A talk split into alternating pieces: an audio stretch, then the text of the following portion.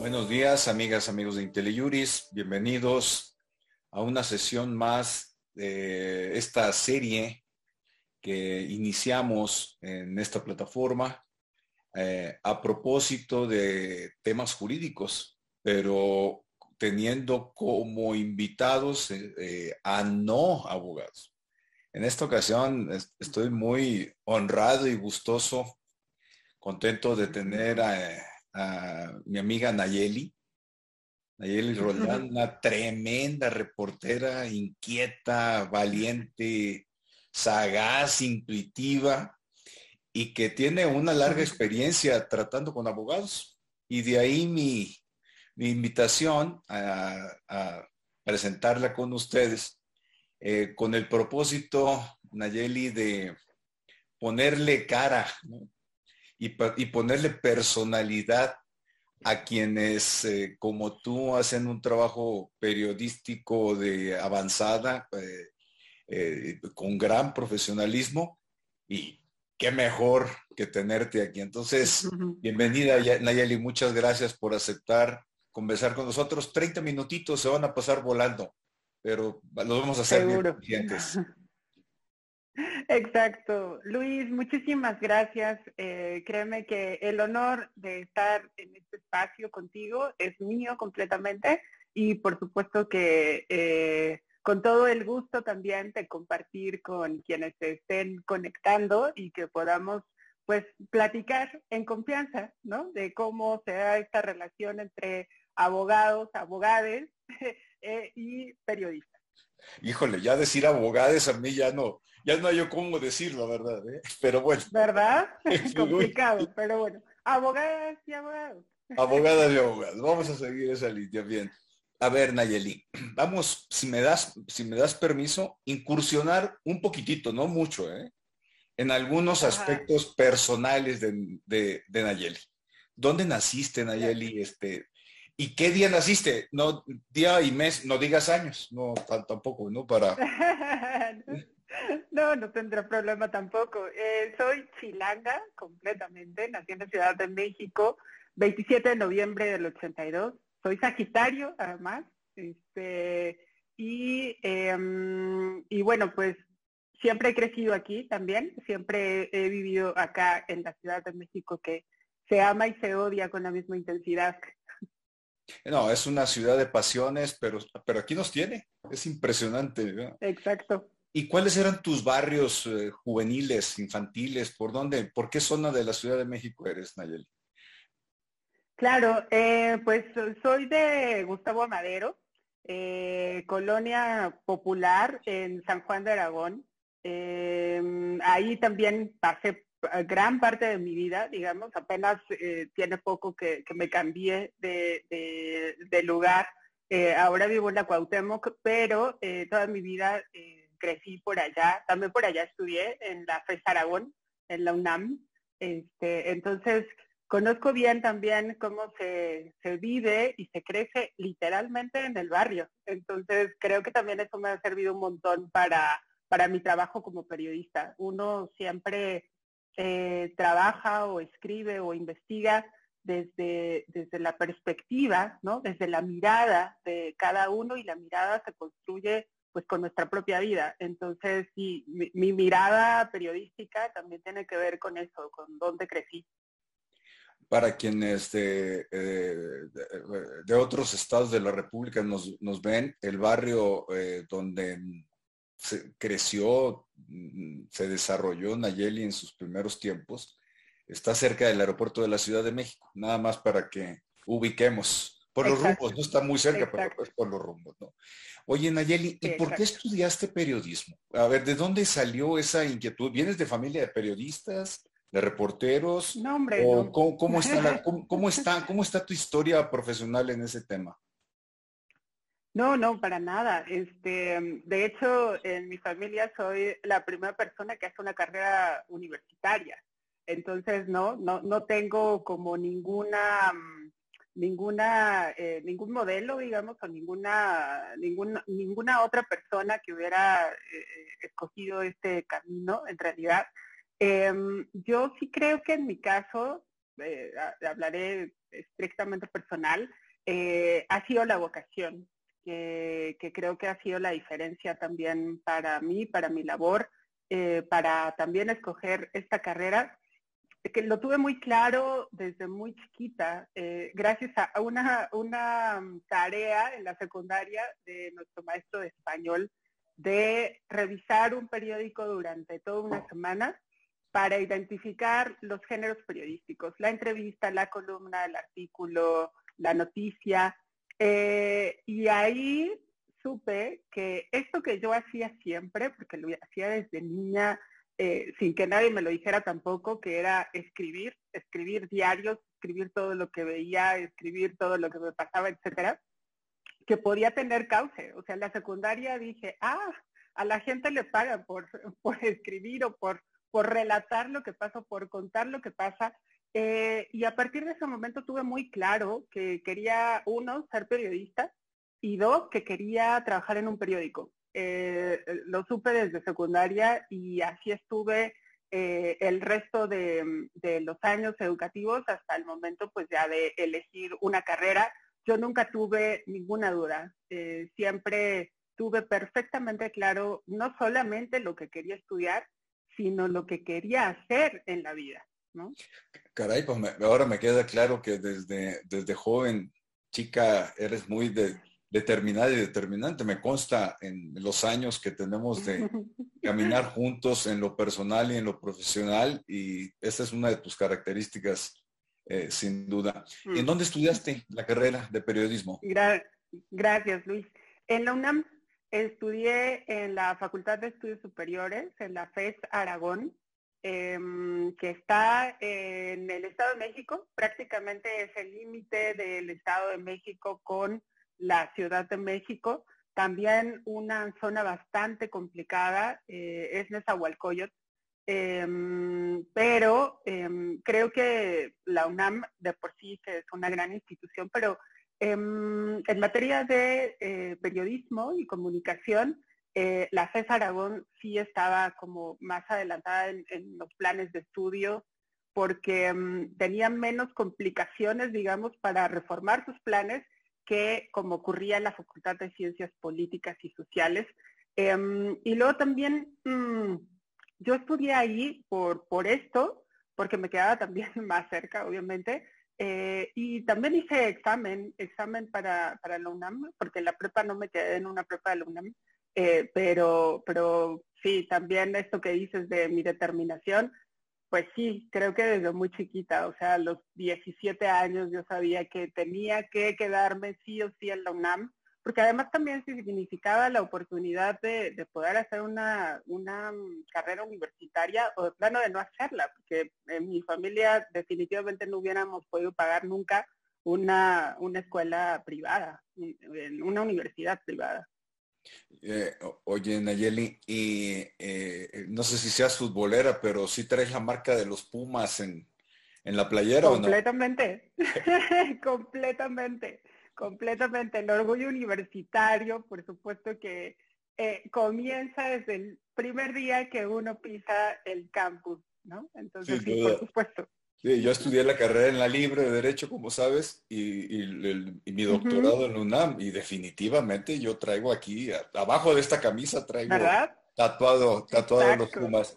Oye, eh, me regreso un poquito al signo zodiacal que siempre podemos decir o te, dice, o te dicen, ¿no? Te dicen, es que son divertidos los signos zodiacales, ¿a poco no? Completamente, claro. Y luego, y luego con nuestras parejas se vuelven más divertidos, porque te dicen más. Más divertido. Y no te dicen, eres una típica Sagitario.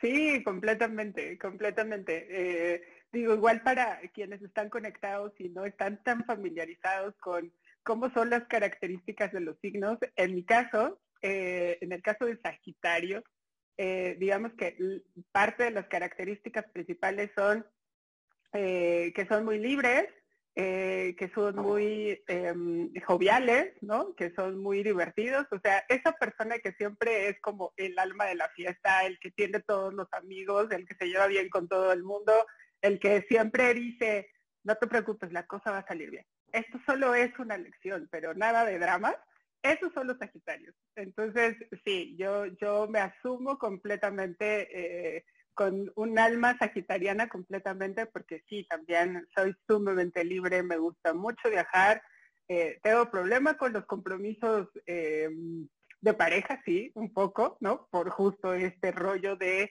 eh, es mi tiempo, es mi espacio, son mis decisiones, entonces eso no necesariamente eh, le cae muy bien a todos. Buenísimo, pues me consta que eres muy alegre, muy trabajadora y muy libre también, lo cual te ha caracterizado en el trabajo profesional. Y ahí es en donde me quiero meter un poquito, si me permites. Eh, claro. Eh, no sé si desde la carrera o después eh, empezaste a trabajar, cómo empezaste a trabajar y cómo has llegado a lo que tienes hoy. ya un prestigio cosechado, publicaciones que han sido premiadas a nivel mundial, reportajes, has hecho mancuerna también con otros colegas tuyos en investigaciones eh, pesadas, les voy a llamar, me refiero trascendentes. ¿Cómo, empezaste ahí tus pininos? Eh, ¿Te veías haciendo esto? Y luego te voy a preguntar o sea, ¿te veías trabajando con abogados de la manera que lo haces ahora? Eh, utilizando herramientas legales. Creo que te dejé caer muchas preguntas, pero como el programa es tuyo, venga. Exacto. muchas gracias, muchas gracias, Luis. Eh, bueno, pues em, justo lo, que te mencionaba en un principio, uno es su historia, ¿no? Entonces, en, en, historia em, tenía claro que quería ser periodista, que quería trabajar en un periódico y también tenía claro que no tenía manera de lograrlo a través de eh, la ayuda de alguien necesariamente que estuviera en, medios. Es decir, no tenía la más mínima influencia y, deja, deja tu influencia, que al menos conociera a una persona que, pudiera em, orientarme o que pudiera decirme qué, por, qué puerta tocar. Eh, como no tenía eso, tenía muy claro que tenía que empezar desde abajo, o sea, literalmente jalando cables. Entonces, desde la universidad, eh, más o menos como por el cuarto, quinto semestre, em, empecé a, ver qué onda con las prácticas profesionales, o sea, de poder entrar a un medio y ser asistente y empezar desde cero. Em, y así conseguí en algún momento poder entrar por primera vez a una redacción a un periódico nuevo que era el Independiente, seguro lo recordarás, ¿no? Muy polémico con eh, Carlos Ahumada y también cuando se da los escándalos, pues el periódico también desaparece, ¿no? Prácticamente. Pero para mí sí significó la primera oportunidad de estar en una redacción real, ¿no? De ver a, los reporteros en acción, de ver cómo se imprimía hasta un periódico. Eh, y esa sensación em, quise tenerla eh, nuevamente. La verdad es que fue adictiva desde el día uno. Y luego, cuando se cierra el periódico, eh, pues yo termino ya la carrera, ahora sí.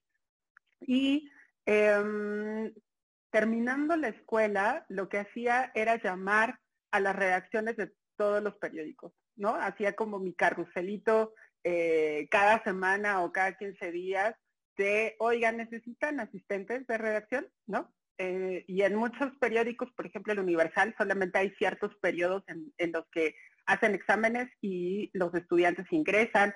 En el periódico Reforma, que hay un, taller, ¿no? También para periodistas, que ahí Reforma me rechazó, he de decirlo, rompió mi corazón, en que intenté entrar a ese taller y, no lo conseguí, o sea, no, no, no, no, no aprobé como la última parte de las entrevistas, pero luego un día, eh, hablando a Milenio, eh, igual preguntando si necesitaban eh, asistentes, me dijeron, ah, sí, hoy por la tarde es el examen, ¿no? Y entonces, por supuesto que fui, hice el examen, em, que básicamente consistía en, que uno demostrara que leía el periódico todos los días, ¿no?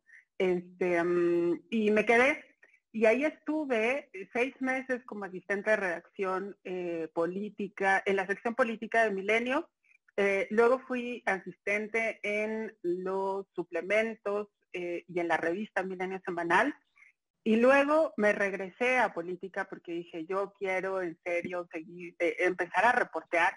Y, después de como un año estar publicando reportajes en la revista, fui con el jefe de información de política, Julián Andrade, a decirle, oye Julián, aquí ya he publicado estas cosas, por favor dame una oportunidad para reportear eh, en el diario.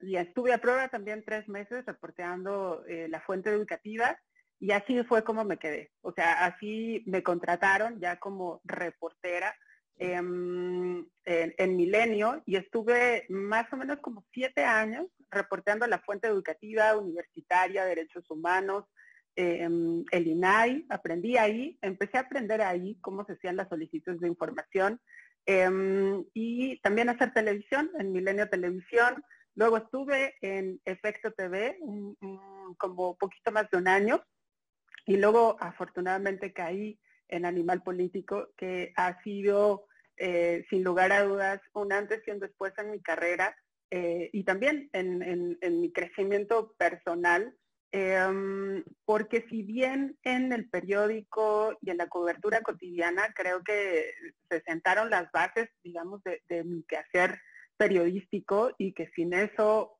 sin lugar a dudas, no hubiera, no estaría haciendo el trabajo que estoy haciendo ahora. Eh, el espacio que significa Animal Político de verdad que es un privilegio absoluto, em, no solamente por la libertad periodística, eh, sino también por el equipo de profesionales que, que hay, de buenas personas sobre todo, y encabezado por Daniel, Daniel Moreno, que ha sido eh, prácticamente pues mi guía profesional en estos años. Eh, es un líder que no solamente es un jefe en el sentido estricto del puesto de la palabra, eh, sino que es un gran periodista, pero además también es una muy buena persona y se ha preocupado muchísimo para, por, por lograr conjuntar un equipo de profesionales y sobre todo de buenas personas y creo que eso ha sido la diferencia total. O sea, em, entre el equipo nos ayudamos, nos aprendemos em, y también eh, aprendí acá, Luis, a que los periodistas no sabemos prácticamente nada, ¿no? Y por eso tenemos que recurrir a los especialistas, que primero nos expliquen. O sea, deja tú sacar una nota, porque uno en la, en la cobertura de periódico, por ejemplo, en realidad lo que buscas de los especialistas es una declaración, ¿no? Que te, que te hagan una declaración para tu nota del día y es el entrecomillado y con eso resuelves la nota, ¿no? Expertos dicen tal. Pero en Animal Político, más bien nuestra visión de consultar con especialistas tiene que ver primero con poder entender los temas. Y ahí es donde justo entro ya a esta otra pregunta de la relación con los abogados y abogadas.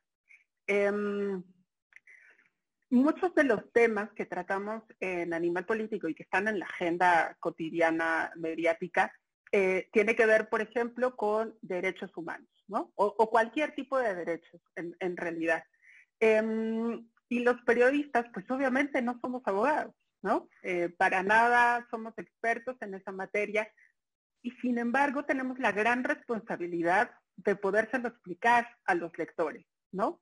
Eh, y para eso, pues siempre hay profesionales como tú, Luis, y, como otros más muy generosos que eh, entienden como esta parte que nosotros también tenemos que cumplir de em, pasar al lenguaje, digamos, coloquial o cotidiano a las personas ciertos temas que, jurídicamente pueden ser como muy complicados o muy enredados, pero que nosotros tenemos que digerirla para mostrársela a los lectores y que les quede claro, porque el derecho, como algunas otras, eh, algunas otras profesiones, están directamente ligadas con las personas, ¿no? O sea, lo que pase en el derecho va a tener un impacto en miles, en millones, en la población entera. Entonces, por eso es importante que la gente tenga claro qué, qué, qué, cosas se consiguen a través del derecho o qué, qué significa también em, eh, esta materia, cuál es el impacto y para eso estamos nosotros, o sea, somos como, como el intermediario, eh, intermediario, como la bisagra, ¿no? Entre los profesionales y entre los lectores. Em, y por eso es que uno también va construyendo como como estas alianzas, ¿no? Que, que eh, ha sido un caso como contigo, Luis, en que mm, los periodistas sabemos que hay profesionales eh, generosos que pueden atendernos, no necesariamente para que su nombre aparezca ¿no? en, en, un medio como una entrevista, sino que nos ayuda para, para clarificar o para digerir cierta información y que no necesariamente va a aparecer su declaración, pero sí va a ayudar, ¿no? O sea, sí va a ayudar en que hagamos una nota periodística o un reportaje lo suficientemente claro, pero además conciso, ¿no? No, pues interesantísimo, porque sí me consta, eh, un día que, que, me llamaste ya hace algunos ayeres y me, te presentaste y me dijiste, oye Luis, pues estoy haciendo esta investigación, ahorita vamos a hablar de ella, estoy haciendo esta investigación, eran los pininos, se veía remoto lo que hoy tienen como resultados y calidad en la investigación. Eh, tú, pero el equipo con el que trabajas. pero antes quería hacer una acotación. Eh, eh, yo ahí participo en Animal Político, no, no como quisiera, con una, con una columna que tengo ahí, un blog, que Daniel, y, Daniel Moreno y Claudia Ramos son muy generosos en no, no, no corretearme tanto para que publique. Eh, pero por lo mismo a lo que voy es que soy invitado eh, recurrente a los eventos decembrinos para las fiestas de diciembre. Ahí un brindis.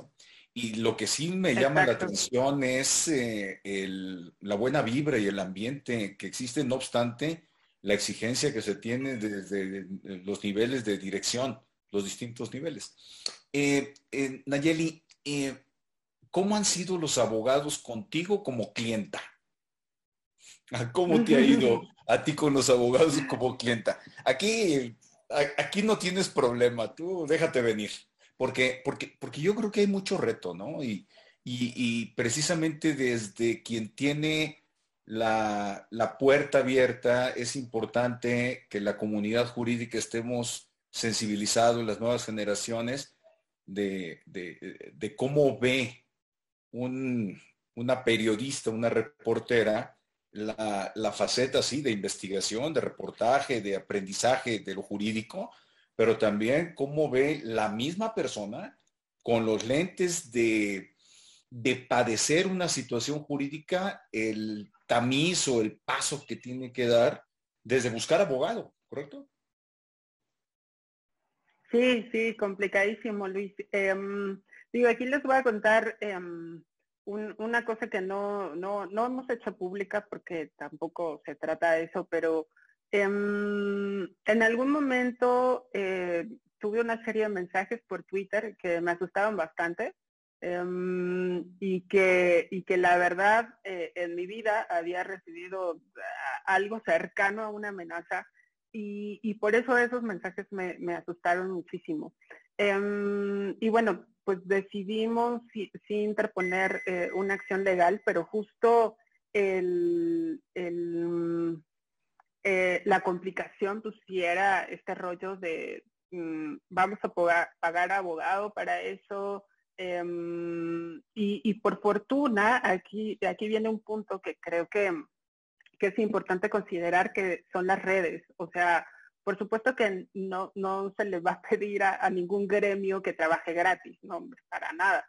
Pero, pero sí ayuda que de repente existan eh, organizaciones, asociaciones, redes de profesionales que puedan dar sus servicios en, ciertos, en ciertas situaciones o a, ciertos sectores.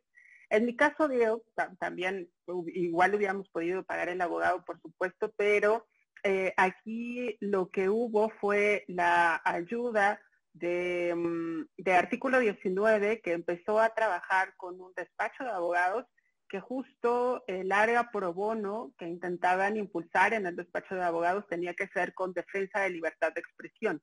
Y entonces, eh, justo cuando comenzó esta alianza de artículo 19 con el despacho de abogados, eh, pues cayó mi caso, ¿no? Cuando yo hablé con, la gente de artículo 19 y que, y que Daniel y yo les contamos lo, de los mensajes, eh, pues eh, comenzó, ¿no? Digamos, em, esta, este caso que llevó el despacho de abogados em, y que sigue, ¿no?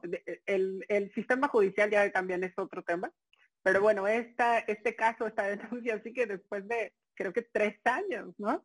Este, y, y no hay tampoco una conclusión hasta este momento, pero em, digamos que ahí mi experiencia fue bastante buena en ese sentido. Eh, los, compañeros abogados que llevaron el caso eh, eh, lo han hecho con todo el profesionalismo y con todas las ganas. Me, consta, los veo cuando hemos ido algunas diligencias a la fiscalía. Y, y, y, la verdad es que de decirlo, en ese caso mi, mi experiencia ha sido extraordinaria. Sin embargo, Luis, sí he sido testigo Em, de otros casos, por ejemplo, en el que em, yo intenté como acercar a, una, a una persona de la que hicimos una nota eh, con abogados para que pudiera tener una defensa em, pues más profesional que la defensa de oficio. Y la verdad es que ahí sí fue mm, no solo desgastante, sino, sino mm, sino que no, no, no logré, o sea, no logré contactar con alguien que realmente pudiera ayudarle a la señora. Eh, solo para ponerles el contexto, se trata de un caso, de una nota que publicamos, de una niñita de mm, siete años que fue abusada sexualmente por su profesor en la primaria, en, en una comunidad eh, bastante pobre, eh, marginada de Hidalgo. Em, la mamá denuncia ¿no?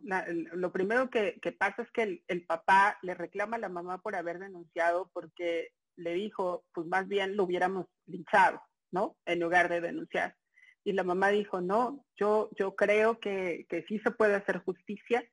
Y cuando nosotros publicamos ese caso, eh, ella ya llevaba mm, más o menos como ocho meses en el caso y no había pasado nada, no solamente no había pasado nada, sino que habían revictimizado a la niña, a ella, el agresor lo habían detenido, la, policía de Hidalgo había logrado aprenderlo. Em, y resulta que en, el juicio eh, la jueza decidió dejarlo en libertad, ¿no? Que, siguiera su proceso en libertad. Cuando se vuelve a dar la, la otra audiencia, pues resulta que el señor ya se había escapado, ¿no? Eh, y entonces, este, este, este caso, por supuesto que toca todas las fibras, ¿no? O sea, es terrible por donde lo veas, la señora creyendo en el sistema de justicia sin los recursos necesarios, eh, la pequeña sin siquiera ayuda psicológica hasta ese momento. Lo que logró la publicación fue que, que al menos el DIF del, estado de Hidalgo se comprometiera a que sí tuviera eh, sesiones de, terapia para la niña. Em, y yo intenté con varias asociaciones, con em, organizaciones, con el DIF, con, oigan, algo está pasando en este caso porque la Defensoría de Oficio eh, no está en realidad defendiendo a la señora. Em, y de repente sí me di cuenta cómo las puertas se cierran, porque no es lo mismo justo que uno pida una entrevista con este, alguien de la judicatura, ¿no? Con la fiscalía, con etcétera, y que los abogados te expliquen ciertas cosas, a cuando realmente estás tocando la puerta para que, para que un caso como este eh, pudiera tener un mejor destino, la verdad. Y lamentablemente no fue así, Luis. O sea, y eso obviamente tiene que ver con un montón de cosas, que es el sistema eh, de justicia de este país, la defensoría de oficio, eh, ¿no? Tantos casos que tienen acumulados y, uno entiende todas esas cosas, pero también está esta otra parte de, es una mujer que eh, está lidiando con el abuso sexual hacia su hija, con una chiquita de siete años y que de repente eso pareciera que no le importe a nadie. Entonces, complicado, Luis, o sea, en, ese sentido bastante complicado, la verdad. Sí, lamentablemente tenemos muchas situaciones de eso y como lo refieres, es desde la práctica profesional, desde la judicatura, la impartición de justicia, que luego tiene la parte federal y estatal, y en la estatal tiene diferentes mm, niveles o consideraciones, desarrollos, y luego viene la parte de, defensoría de oficio, sí, sí es complejo, sí es un tema complejo que urge atenderlo y, me alegra, por un lado, que tengas el valor de, denunciar estas situaciones que son de suyo tragedias, hablando de, niñas, niños menores de edad, estas situaciones de abuso sexual, que por lo regular eh, le cargamos la mano a, las, iglesias, en particular la Iglesia Católica, pero es un problema que se presenta en, en diferentes comunidades y que hay que estar poniendo el dedo en la llaga. Eh, se nos está yendo el tiempo, pero no pasa nada. El tiempo es tuyo. No, nos podemos ir, no nos podemos ir sin platicar de lo que para mí es la joya de la corona en la corta trayectoria, muy experimentada, corta, eficiente trayectoria. Con esto quiero decir que esperamos muchas más joyas de la corona. Y se llama la estafa maestra. Ahí eh, trabajaste con abogados, utilizaste herramientas legales, hiciste análisis de documentos legales, pegaste, utilizando una expresión beisbolera, home run con, las bases llenas, les, te, dieron, les dieron premios internacionales al equipo, marcaron huella, generaron marca siempre que se habla es la estafa maestra, ¿no? La estafa maestra en este sector y luego ya es, es así como una patente que ustedes eh, eh, eh, dejaron en, el tema particular de las empresas, de las empresas fantasma. A ver, cuéntanos ahí, ¿de dónde la inquietud? qué, este, cómo, nació todo esto, no? Claro, claro. sí, bueno, eh, el tema nació porque, mm, insisto, Daniel siempre ha sido una guía extraordinaria. Entonces, hacemos, en Animal Político, hacemos em, juntas editoriales cada semana donde todos los reporteros pues, decimos los temas que traemos o los, temas que nos interesan. Eh, y en una de estas eh, juntas, Daniel mencionó los informes de la Auditoría Superior de la Federación que eh, decían por segundo año consecutivo que universidades estaban desviando recursos, presuntamente estaban desviando recursos y que valía la pena meternos un poco más a saber si eso continuaba pasando en ese momento, estamos hablando de 2016, eh, o si había ocurrido también en años previos a los señalados por la auditoría. Em, y digamos que me tocó arrancar con, ese tema, o sea, que me, que me lo asignó primero, básicamente por, por dos razones, que ya eh, justo hace poco me contó. Eh, porque los demás tenían otros temas, ¿no? Eh, y porque yo cubría educación, ¿no? Toda la, bueno, que siempre había cubierto educación, entonces que algo le tenía que entender a em, el tema universitario, ¿no? Y a, las reglas de la autonomía universitaria, el manejo de recursos, etcétera. Eh, y a partir de entonces, eh, Luis comenzó sí eh, una primera sospecha de que había estado ocurriendo en más universidades. revisamos una centena de auditorías hechas a universidades y encontramos este patrón de la subcontratación por parte de instituciones federales, de dependencias de gobierno que le encargaban ciertos servicios a las universidades y luego las universidades subcontrataban a otras empresas. Entonces, este patrón se repitió en al menos una decena de, universidades y a partir de ese momento dijimos, oh, creo que sí hay materia, ¿no? Para continuar investigando. El camino a seguir, Luis, fue eh, de mucha prueba y error, ¿no? Porque mm, eh, ahora incluso ya nosotros explicamos la metodología de investigación de la estafa maestra, pero, pero esa no estaba en ningún libro, ¿no? O sea, no estaba escrita en ningún lado, sino que más bien la fuimos creando eh, paso por paso y avanzábamos tres pasos y retrocedíamos dos y así sucesivamente, intentando la manera de confirmar la hipótesis, que la hipótesis era que Em, se estaban triangulando recursos probablemente para beneficiar a ciertos funcionarios públicos. Nosotros creíamos que funcionarios públicos habían constituido las empresas y se autocontrataban, ¿no? Digamos. Y que para eso utilizaban a las universidades. En realidad nuestra hipótesis estaba cortísima, ¿no? O sea, lo que terminamos descubriendo eh, fueron las empresas fantasma eh, utilizadas para perder el dinero público. Eh, pero como te comentaba hace un rato, en Animal Político tenemos como súper claro que como no sabemos nada, tenemos que preguntárselo todo el tiempo a los especialistas, que no podemos dar por hecho nada, que no podemos asumir cosas, que no podemos eh, llegar a conclusiones a partir de nuestra intuición, sino con datos firmes y sobre todo con que los ojos de un especialista revise prácticamente nuestro trabajo, ¿no? Que, que revise nuestras hipótesis o nuestros hallazgos. Y justo en ese camino, en cómo comprobamos o cómo investigamos a las empresas, porque aquí el caso era que teníamos 11 dependencias de gobierno que hacían convenios con universidades públicas. Y luego las universidades públicas subcontrataban a empresas. Teníamos una lista de más de 200 empresas. Eh, ¿Y cómo poder saber de quiénes eran las empresas? Bueno, pues teníamos que investigarlas, ¿verdad? Y al empezar a construir fuentes de información o a descubrir fuentes de información para las empresas, muchas de ellas eh, en un simple googleo no las encontrábamos, ¿no? O sea, era como, qué raro, si una empresa pretende dar servicios, pues lo más lógico es que eh, trate de darse la mayor difusión, ¿verdad? para que la encuentren y para que la contraten. Entonces, resultaba muy raro eso y em, teníamos como ya la, la, sospecha de que podían ser fantasmas, pero además por el antecedente de Duarte.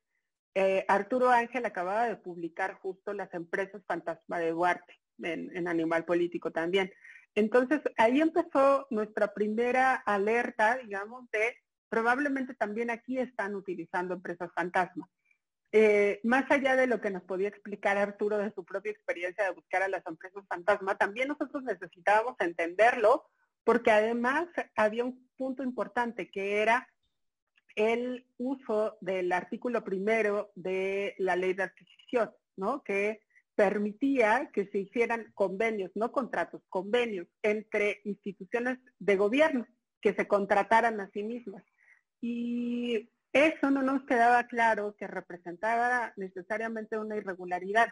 Em, y entonces fue así como en algún momento tocamos la puerta con, Luis, que, insisto, generosamente desde el minuto uno eh, nos atendió y que creo que así todos los presentes sabrán que la agenda de Luis, por supuesto que siempre está llena, pero que en ese momento Luis, sin conocernos, prácticamente, porque efectivamente nada más lo busqué así de, eh, hola, soy Nayeli Rondán, estoy eh, eh, investigando tal cosa, pero no habíamos tenido mayor relación antes y sin conocernos nos recibió en su oficina para darnos literalmente una clase primero de qué son las empresas fantasmas, de dónde nacieron, para qué se utilizaban, ¿no? y, y, nosotros en ese momento, hablo en plural porque por supuesto que el trabajo no lo hice yo sola. En, la primera etapa de investigación estuvimos otros, otros tres reporteros, Manu Ureste de Animal Político y Miriam Castillo de eh, Mexicanos contra la Corrupción. Entonces, eh, en, estas reuniones, que, o en esta primera reunión que tuvimos con, con Luis, lo primero fue darnos clases, porque además hasta con pizarrón y plumones y todo, Luis, recordarás, eh, de, de, qué, eh, de qué eran las empresas fantasma, cómo se utilizaban, cómo funcionaban. Y la verdad es que para nosotros fue eh, empezar a, hacer clic con muchas cosas de lo que estábamos encontrando. Y luego Luis no solamente fue generoso en el, en el sentido de darnos una clase de empresas fantasmas, sino luego también de, em, de estuvimos tocando eh, base contigo, Luis, durante toda la investigación, ¿no? Íbamos avanzando como en, ciertos hallazgos y lo consultábamos con Luis, porque, insisto, nuestra, nuestra, mm, nuestra visión en animal político es que no podemos llegar a conclusiones solo por, por intuición y por atar cabos así nada más de, de nuestro ronco pecho, sino que necesitamos siempre a los expertos. Y eh, me acuerdo que también ya en la última etapa de la investigación, Luis, eh, fuimos a contarte como ya lo que teníamos, ¿no? O sea, de, eh, ya fuimos a, las empresas, ya las investigamos en todas estas fuentes de información y tú nos ayudaste como a clarificar mucho de todo eso que teníamos y de advertir exactamente cuáles eran los puntos ilegales, porque ahí sí era ya la violación de ley, ¿no? Em, y recuerdo muy bien, Luis, que en esa última, en esa última mm, reunión nos dijiste, si ustedes eh, demuestran esto, si esto se publica, va a ser una bomba. O sea, una bomba poder decir que el mismo gobierno utilizó empresas fantasma para desviar recursos y nos dijiste un término, esto es un fraude de Estado, ¿no? Esto es un fraude de Estado y créeme que para nosotros todavía hasta ese momento la investigación por supuesto que era algo sumamente relevante, importante, pero no alcanzábamos a dimensionar lo que era. Te puedo prometer que en ese momento no alcanzábamos a dimensionar para nada eh, eh, los hallazgos que estábamos teniendo y que teníamos mucho miedo incluso de a lo mejor nos equivocamos en ciertos pasos, a lo mejor no conseguimos a todas las empresas, a lo mejor no las buscamos bien, a lo mejor sí existen y solamente no los encontramos en el momento en que fuimos a buscarlas, pero con esa última reunión que tuvimos contigo, créeme que ayudó muchísimo para tener confianza en el trabajo que ya habíamos hecho. Em, digo, no sé si le habrá pasado también a, a, Miriam, a Manu, pero en mi caso sí fue determinante, Luis, créeme, este, porque pues hagan nuestra primera investigación de largo aliento, de, ese, de esa dimensión también. Entonces, imagínate lo que hubiera significado equivocarnos en un paso, o sea, la presión que traíamos en la espalda era tremenda, porque ahí no solamente era nuestro nombre, que pues eso en ese momento pues ni quien nos conociera, ¿verdad? Eh, sino era la reputación del medio, de animal político. No nos podíamos equivocar, no nos podíamos equivocar menos eh, al señalar en ese momento al gabinete en funciones, al presidente en funciones, ¿no? O sea, teníamos que tener absolutamente todas las pruebas y plenamente comprobada cada palabra y cada cifra que íbamos a publicar. Entonces, em, por eso es que, pues sí, claro, vivíamos con un, miedo permanente de si lo estábamos haciendo bien o no. Y, mm, eh, durante todo ese camino, eh, la ayuda de profesionales, pero la tuya, Luis, créeme que, fue fundamental y que mm, siempre lo he dicho, el trabajo periodístico no podría lograrse sin la ayuda de las personas y en este caso de expertos como tú. O sea, definitivamente nada de lo que uno lee eh, o de lo que de lo que se publica, eh, al menos en Animal Político, no sé si en todos lados, pero en Animal Político sí, es nada podríamos hacer sin la ayuda, sin la generosidad de la gente que confía en nosotros, que nos ayuda explicándonos algo, que nos confía sus historias, y que, y que por eso pues logramos publicar lo que publicamos, porque si no, pues imagínate, o sea, tampoco vamos a estar haciendo columnas de opinión o diciendo, hoy me pasó tal, ¿verdad? O sea, sin, sin los demás, sin sus historias y sin la, eh, la experiencia, el expertise de, de los demás, simplemente no podríamos hacer nuestro trabajo. Entonces, eh, aprovecho también para darte un enorme agradecimiento ahora frente a la gente que nos está nos está siguiendo en esta conversación, Luis. Em, de verdad que mm, tu ayuda fue fundamental para que la estafa maestra pudiera ver la luz. Oye, Nayeli, gracias. Eh, sí recuerdo ese momento que era como lanzarse de la quebrada de Acapulco, pero con el bar embravecido, ¿no? ¿no? No, no estaba el mar calmito, estaba embravecido. Recuerdo muy bien esos momentos. Completamente. Oye, pero, pero a ver, aquí el que entrevista soy yo, ¿de acuerdo? Si me permites. oye, oye, pero ahora sí que de, borracho cantinero, ¿no? Eh, oye, Nayeli, pero a ver, ¿se lanzaron? y todo salió, voy a utilizar una, expresión coloquial, salió de pocas tuercas, ¿no? Y ¿qué fue eh, darse el chapuzón, sentir el agua fría, el mar revuelto, tomar aire y luego pues vienen los premios? ¿Valió la pena? ¿Cómo, fue todo ese proceso de me lanzo, eh, voy en el aire, debe ser de la noche previa a que sale la nota, probablemente no dormiste, eh, probablemente no dormiste, y luego pues digo, se puso bastante embravecido el mar, bastante. Sí, no, completamente. Muy rabioso. Pero luego ya vinieron los premios internacionales. A ver, ¿cómo, cómo estuvo toda esa etapa, Nayeli?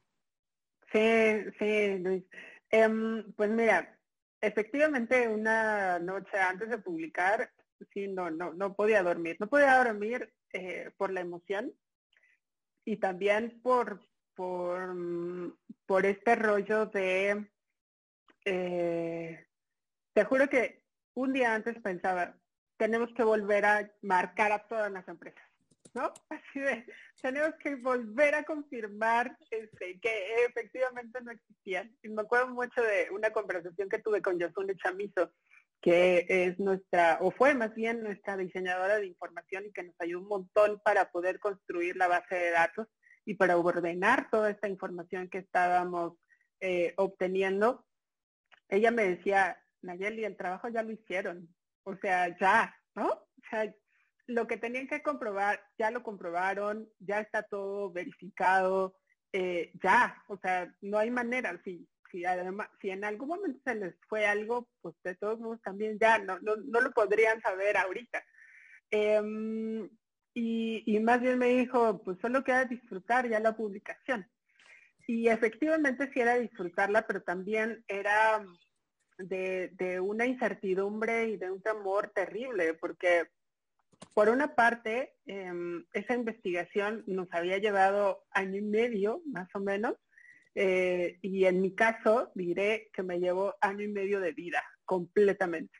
Em, y que la mayor responsabilidad o la mayor preocupación que tenía en ese momento era, no puedo, no puedo, em, o no podemos equivocarnos, no podemos em, minar ni tantito la reputación de animal político.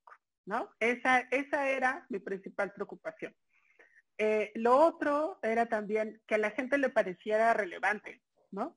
Porque a los periodistas y, seguramente también a los abogados, eh, nos pasa que el tema que estamos investigando creemos que es el, el tema, el más importante del mundo, ¿no? O sea, es la gran investigación. Por supuesto que yo creía eso de, de mi propia investigación, pero luego ya siendo un poco más fría, decía, pues igual y a la gente no, no, no le importa tanto, ¿no? O igual y no es tan relevante, ¿no? Igual y, y, y, no causa tanto impacto eh, como, como nos gustaría.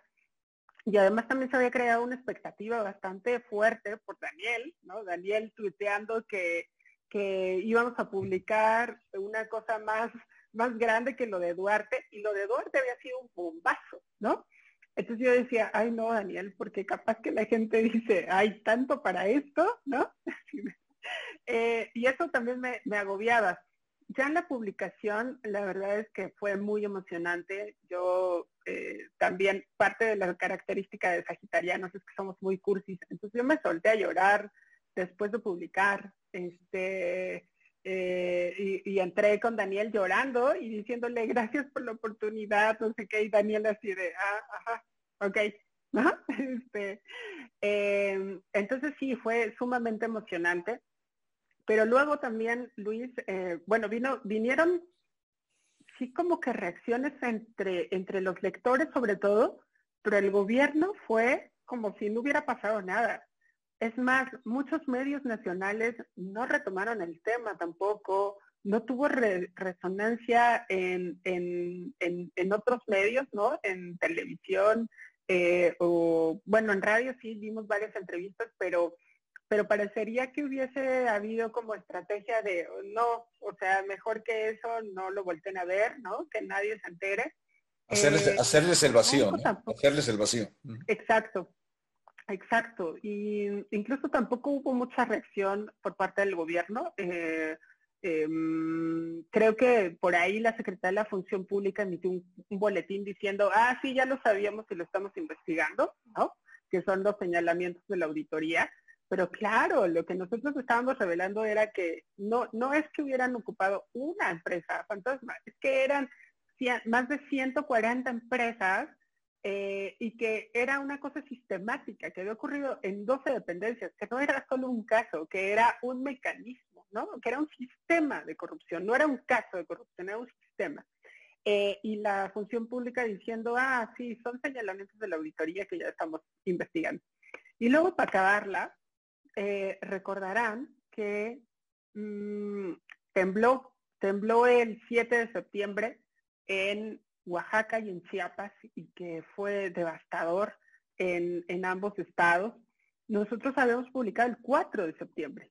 O sea, habían pasado solamente, ¿no? unos días. O sea, apenas acabábamos de, publicar las tres primeras partes de la investigación cuando tiembla. Por supuesto que eh, la atención mediática, con justa razón, estaba en un desastre natural y en sus efectos. ¿Quién se iba a estar acordando, no? De los desvíos de cosas tan abstractas como una empresa fantasma. Em, y luego viene el sismo del 19 de septiembre en la Ciudad de México, ¿no? Eh, y que obviamente a todos nos, nos impactó de una u otra manera y por supuesto que el tema de la estafa estaba sepultado bajo los escombros, este, ¿no? Eh, de, los sismos. Em, y para nosotros, Luis, o, bueno, hablaré nuevamente a título personal, para mí eh, era ya un tema también terminado, ¿no? O sea, yo también ya le había puesto este, llave a la puerta sin problema, porque lo, lo único que quería era que publicáramos una investigación eh, lo suficientemente eh, verificada, comprobada, que nadie nos desmintiera un solo dato. Y eso lo habíamos logrado. Y que por fin publicáramos, porque además, insisto, llevábamos año y medio con el tema. Entonces, para mí con eso, ya, el, el objetivo estaba cumplido. No, no, si, si tuvo impacto o no, también ya es una cosa que uno no controla, ¿no? No, no depende del periodista, no depende del, tema incluso que, tenga impacto. Y luego con el sismo, pues peor. Entonces, eh, yo no me sentía, yo no me sentía ni decepcionada ni nada por el estilo después de que el tema hubiese vivido tres días nada más. La verdad es que para mí el objetivo principal estaba cumplido, que era que la gente se enterara quien, se hubiese alcanzado a enterar y pues ya. Pero luego em, viene también la época electoral, ¿no? Y en enero de 2018, eh, Arturo Ángel publica una nota de seguimiento de la estafa maestra en la que dice que eh, José Antonio Mir, entonces precandidato, si mal no recuerdo, eh, del PRI a la presidencia, había pagado contratos de la estafa maestra, ¿no? cuando él eh, se hizo cargo de la sede Sol después de Rosario Robles.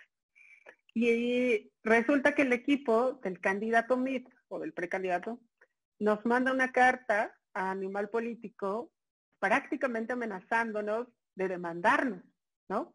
Que, que los gobernados habían excedido su derecho eh, o su libertad de expresión, ¿no? O sea, nosotros nos habíamos pasado, ¿no? De lanza. Eh, y entonces, cuando publicamos la carta, cuando, cuando Daniel decide pues que hagamos, hagamos pública esa carta que habíamos recibido, pues se arma Troya, ¿no? O sea, la gente sí empieza a, a, defendernos muchísimo y diciéndonos eh, que, o más bien reclamándole al candidato justamente esta, esta amenaza de, demanda a un medio de comunicación y sobre todo después pues de que la investigación estaba perfectamente corroborada y que esto que publicaba Arturo de los pagos también estaba comprobado. Em, y entonces, si había gente que no sabía qué era la estafa maestra, con esa carta del candidato, comenzó a preguntarse qué era, ¿no? Y el tema empezó a moverse un poco, un poco más. Luego eh, vino la presentación del libro, ¿no? Ya, ya fue, hicimos el libro en un mes, en diciembre de 2017, se publicó en marzo de 2018 y entonces también comenzó un poco más a, estar el tema en la discusión mediática. Y luego vino el, premio, el Ortega y Gasset, este premio em, iberoamericano de los más importantes en materia periodística, eh, pues nos lo otorgaron. Y la verdad es que fue sumamente emocionante, eh, fue una felicidad indescriptible por todo lo que significaba para, para todos, para Animal Político, para el equipo y, y en lo personal para mí, pues también era mi primera investigación de largo aliento y resulta que este, conseguimos el Ortega y Gasset, que yo ni en mis mejores sueños lo, lo había imaginado, la verdad.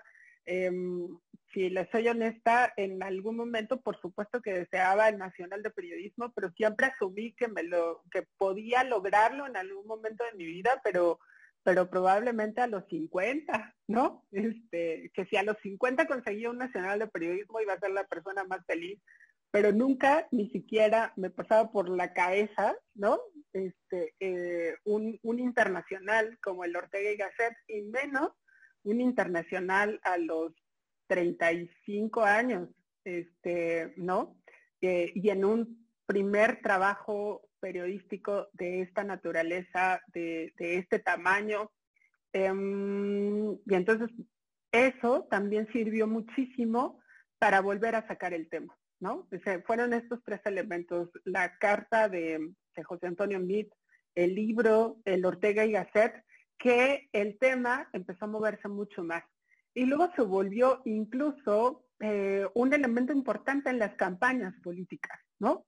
Eh, los candidatos utilizaban el tema, obviamente, para, para señalar la administración de Enrique Peña Nieto al PRI y por lo tanto al candidato, y también se volvió un, un estandarte, digamos, eh, de evidencia de la corrupción y que también el combate, el combate a la corrupción eh, se tomó como bandera en las campañas políticas, ¿no? Todos los candidatos, todos, eh, tenían una plataforma dedicada al combate a la corrupción, porque además, claro, no era solo por la estafa maestra, sino veníamos de un sexenio de escándalos de ese tipo, de investigaciones periodísticas que documentaban el nivel de corrupción que hubo en el sexenio de Enrique Peña Nieto.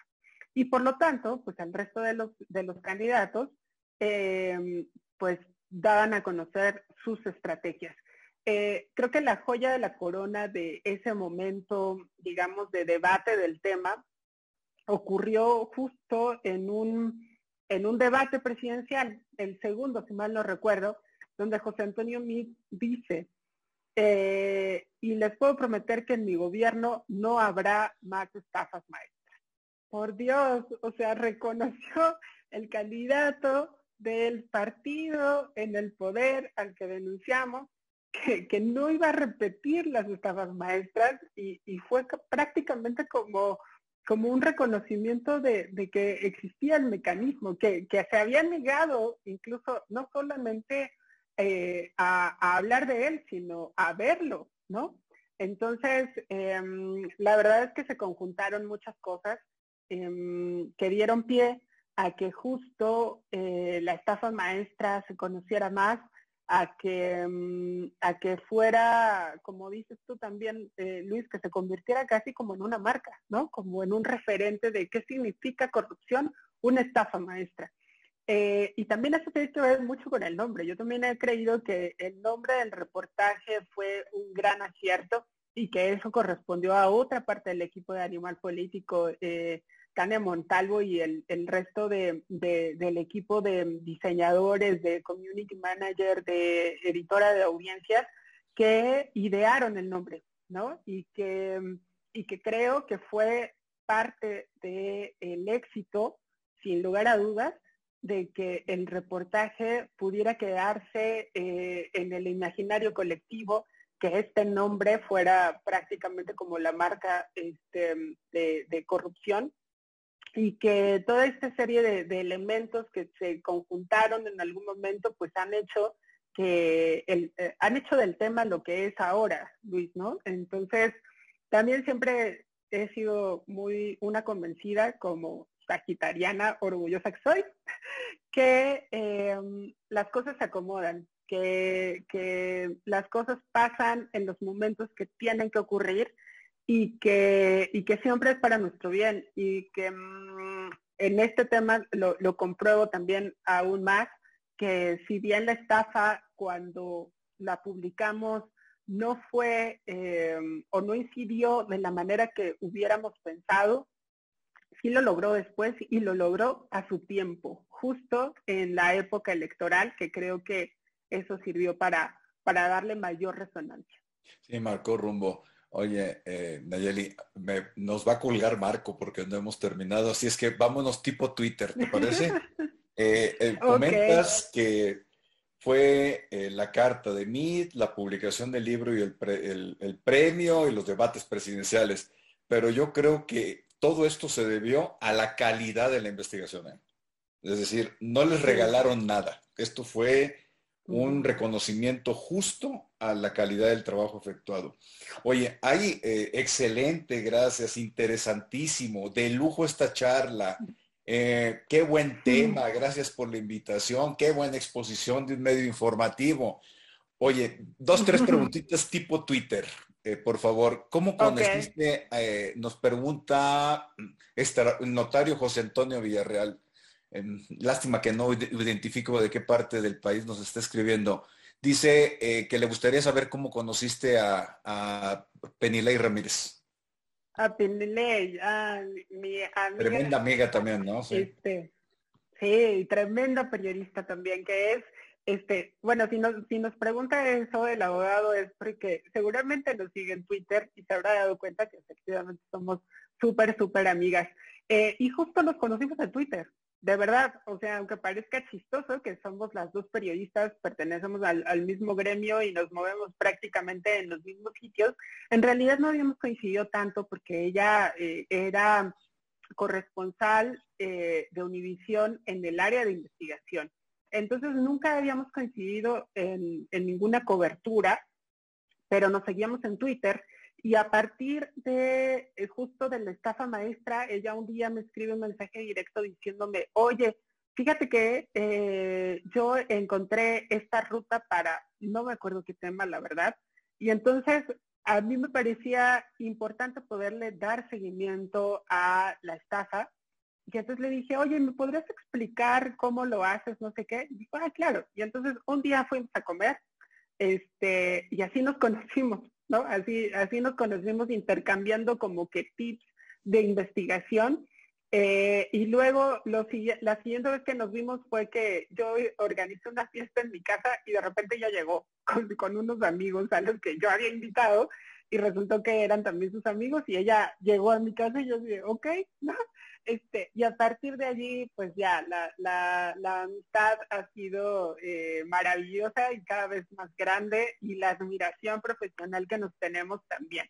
Así que oh. así nació, igual, ajá, como de estas cosas que uno nunca planea ni nada y de repente fluyó también. Me estás dando la idea de que un día tengamos aquí también como entrevistada a, a Penile Ramírez. claro, por supuesto. la, vamos a llevar y le vamos a decir que tú ya veniste, entonces ella, ella tiene que venir, ¿no? Oye, otras preguntitas. Sergio Moisés Gutiérrez Hernández, a propósito del caso de Lidia Cacho. Eh, ¿Te has sentido censurada, intimidada como periodista? Ya platicaste el caso de, de Twitter. Eh, de, ¿Y cómo para ejercer el periodismo hoy en este país es riesgoso? Eh, sí es riesgoso, pero sobre todo en ciertas zonas del país y también como que cierta información. Em, cada vez que, me preguntan esto, yo siempre aprovecho para decir que, em, que en realidad nos tenemos que preocupar más por los colegas de los estados.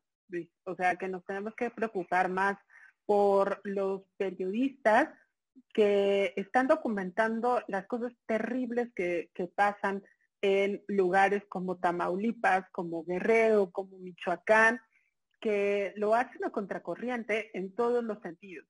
En el económico, porque obviamente los salarios son eh, paupérrimos en, los estados para los periodistas, los hacen sin seguridad y los hacen exponiéndose eh, ellos mismos y a sus familias, porque ellos viven allí y están señalando a los caciques, a, eh, al crimen organizado, ¿no? Este, entonces, realmente la labor que ellos hacen y, gracias a la cual nos enteramos de estas realidades que se viven en estos estados, em, pues es, es, como lo que sí tendríamos que tener en el foco, Luis. La verdad es que yo siempre digo que los periodistas acá en la Ciudad de México estamos en una burbuja, ¿no? O sea, eh, sería muy complicado que, alguien, em, digamos, em, pues asumiera el, costo que pudiese tener pues, la agresión a un periodista en esta ciudad,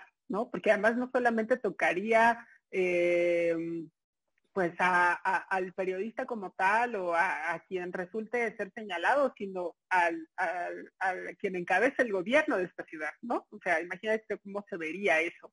Entonces, este, pues, el costo político es, es mucho más alto, eh, pero no es tan alto en los estados. Mm, y, definitivamente cuando hablamos de, el periodismo como una profesión de riesgo, más bien tiene que ver con ellos, con, los periodistas que están en, Michoacán, en Tamaulipas, en, en, Guerrero, haciendo esta labor o denunciando cosas que pasan en las mismas comunidades donde viven y donde los poderosos de verdad son poderosos eh, en, en, ese, en ese pequeño, en, ese pequeño eh, lugar, ¿no? Donde se encuentren. Entonces, yo creo que más bien tiene que ver más por ahí que, que en mi caso. La verdad es que nunca, nunca me he sentido, eh, o sea, nunca he sentido que atenten contra mi libertad de expresión ni contra mi, mi quehacer periodístico. O sea, no ha habido una sola nota que, que decidiésemos no publicar eh, o una amenaza, eh, ¿no? De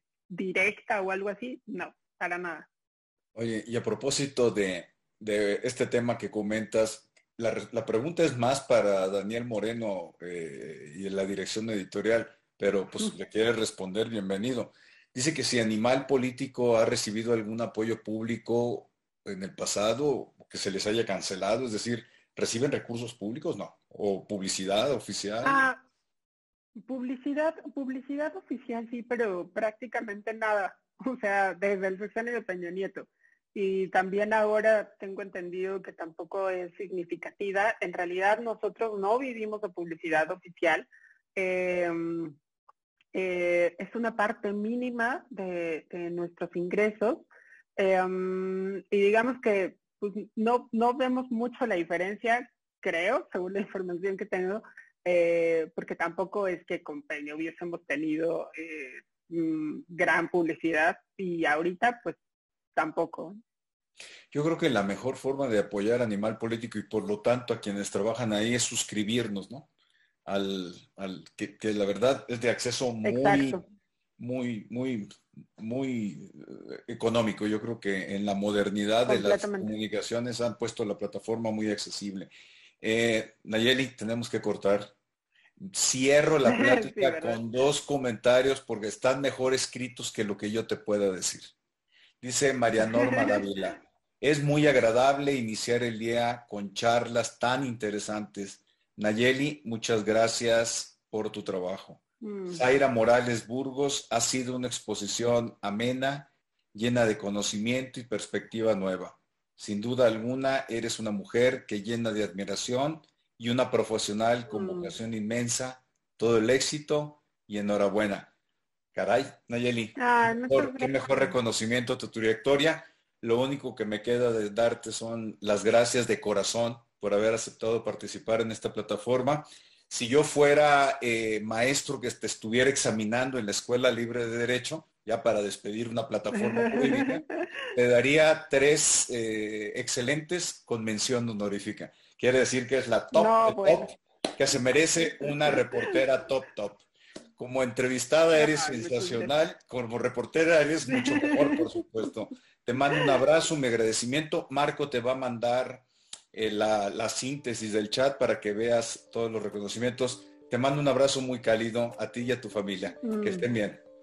Muchísimas gracias, muchísimas gracias Luis, créeme que el honor ha sido mío, este, y pues nada, sumamente agradecida también con todos los que nos siguieron en esta conversación.